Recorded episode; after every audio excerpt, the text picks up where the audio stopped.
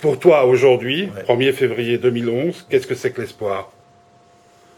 L'espoir, c'est de, c'est de continuer à vivre euh, euh, et que de continuer à vivre comme, comme je vis en ce moment et de, et, de, et, de continuer à faire des choses, de continuer à avoir des projets, euh, de continuer à être en mouvement et, de m'amuser quoi dans la vie et de et de- et d'en profiter un maximum. Voilà, ça c'est mon espoir personnel. Après pour les autres évidemment l'espoir c'est euh, c'est qui c'est que c'est l'utopie euh, que j'ai toujours eu dans la tête et que je continue à avoir, c'est que le monde soit de, mieux en mieux. C'est ça l'espoir euh, ultime pour tout le monde, tu vois. C'est, que le, monde aille, de mieux en mieux. Et, c'est une utopie, euh, tout en restant lucide, euh, c'est bien de rester utopiste aussi.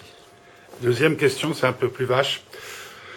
Est-ce que tu crois qu'il est possible de vivre une histoire d'amour de A à Z sans dire le moindre mensonge Non.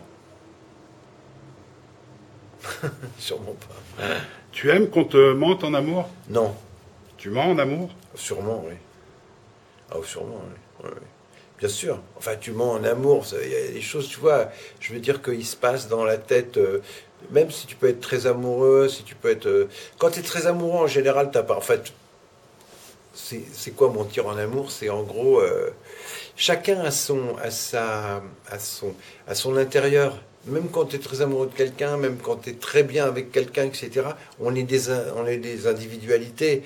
On a chacun notre monde dans lequel ni l'un ni l'autre, même chez les gens les plus fusionnels qui soient, euh, dans lesquels euh, l'un ne peut pas, euh, peut pas pénétrer dans l'autre. Enfin, je veux dire, c'est le cas de le dire, tu vois. Je veux dire, il y a, y a- y y a des sas quand même. Il y a, y a, tout. Heureusement d'ailleurs, on a, on a chacun notre, notre imaginaire, nos fantasmes, nos machins, trucs.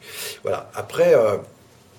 L'amour, c'est aussi, c'est pas seulement posséder, c'est sûrement pas d'ailleurs, je dirais, posséder l'autre, c'est le respecter d'abord. C'est-à-dire que quand on aime vraiment quelqu'un, on a envie qu'il soit bien.